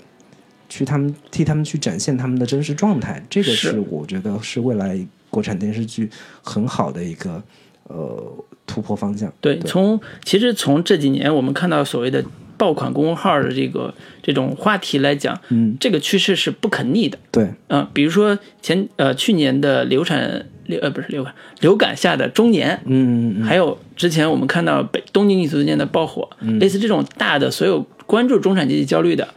这些话题，嗯。已经在呃普遍意义上，比如说公众号这种普遍意义上的这种媒新媒体上，嗯。已经开始成为一个比较热的话题了。那这波观众他所期待的内容，就是我们刚才讲讲的，对，呃，职场部分以及你的生存选择或者人生选择的部分，嗯。你是不是能够满足这波人的需求？因为公众号已经在满足他们了。对，如果我们做剧的人或者影视制作的人能够真正创作出优质的作品来满足他们的需求，我相信一定会火的，一定不会像很多的平台的人会想说，这波人是不是平常不看剧啊？你人家看美剧，你做出这种戏会不会有人看？然后他的收入是不是太窄了？或者说你不能因为人家难伺候，你就不伺候了，你就不做了这批人确实口味，包括就就其实也也其实就是我们这样这样的一些群体，对对对，就是是我们这种对你开了眼界的人。对对对，那我们确实要求比较高，对，嗯。就是对你这些东西是是我们我们能有大量的美剧、英剧、日剧去韩剧去满足，但是嗯。我们也还是同样期待说国产剧真正能够拍出一些能让我们产生共鸣的是东西。是从那个呃什么谈判官、翻译官在豆瓣评分持续低于五分，就我我之前做过盘点，国内做这一类都市情感言情剧的分数没有超过五分的，嗯，全都是超低分，除了什么《欢乐颂》这种之外，例外的嗯啊。这种架空偶像剧的全都是非常低的分，嗯。这也说明了现在的观众，尤其豆瓣观众啊，就代表一部分迷影青年这种观众，但是现在已经不迷影青年了，现在都是很普通的这种观众。豆瓣其实我真的是不觉得豆瓣观众其实是一批就是文艺文艺青年对现在已经非常普通了。早年早个十年前，嗯或许是这样。对对所以这波大众性的这种点评，就是非常公平的这种点点分数，已经证明了这种题材观众已经不爱看了，嗯已经吐槽无数了。那期待的就是我们刚才讲的，嗯，拿出你的智商来，拿出你的脑子来写出好东西，嗯嗯让我这种有脑的人看了还觉得还不错的。你这个这话里有话。好，这是不能再多对，说了。最后给大家推这个推荐一下，就是之前老卢也说，各种公众号已经在写各种这个让我们产生焦虑感的，嗯你的同代人、同同同龄人正在抛弃你什么之类的。对，就是推荐一下这个这个反裤衩阵地，他嗯。在自己的公号里面也写了一个叫《北京女子图鉴》这样的一个同名作品短篇小说的一个系列，嗯。是打算写十十篇的。对，然后我差解，对，嗯。插姐，然后我我也看了其中的几个故事，嗯。确实写的非常不错。对。其实如果我大家在看完《北京女子图鉴》之后，想要知道可能有哪些这个题材，或者说哪些这样的故事更适合做成《北京女子图鉴》？我觉得其实叉姐写的这个。北京女子图鉴是更符合东京女子图鉴之前所呈现的一些故事内核调性，对，嗯调性是怎么样的？比如说一个小镇的女孩儿，这个他写的第一个故事是讲一个模特的故事，从小长得就特别高，然后所有人觉得你长大了肯定得当模特吧，怎么怎么样？然后他去到北京之后，怎么样从一个这个就是很很破的那种小公司，呃然后公司也不怎么注重他，他慢慢这个崭露头角，怎么怎么样，在模特圈又又又又获得了成功，怎么怎么样之类的这样这样的一些故事，就是真正的人生起伏，在北京人生起真正伏到底是什么样子的？特别嗯真实的、特别细节的这这样的一个北京女女孩子的一个生活状态，我觉得其其实挺推荐大家可以这个有时间找来看看。哎，对，北京反裤衩联盟，对，嗯，我们并裤衩阵地，对，对我们并没有收任何的广告费。人家不在乎。然后之 前也是闹出来说有有有这个有有有媒体是说，嗯这个叉姐这这个这个他他在微博里面也是声明说，我我没有这个《东京女子图图鉴》的版权，但是嗯这个某库播播出的时候。借着他的名头去嗯谈广告商之类的，什么感觉像是跟他跟他有关系，但是他声称是跟他没有任何的联系的，他只是出于个人的爱好，想写这么一个更真实的关于北京女女女子的生活状态的故事。是的，反正看完之后是带着敬意嗯关掉的。反正 这个也是证明他的确写的还不错。对对，我我我这个很诧异，为什么没有去找叉姐作为编剧，可能写出来的东西会更不一样一点。因为他慢，好吧，行吧，那我们今天就聊到这里，然后最后给大家带来一首歌，结束今天的节目。好的，给大家带来一首这个第三人称，也是这个呃北京图鉴当中的一首插曲。好的，跟大家说再见，拜拜。拜拜。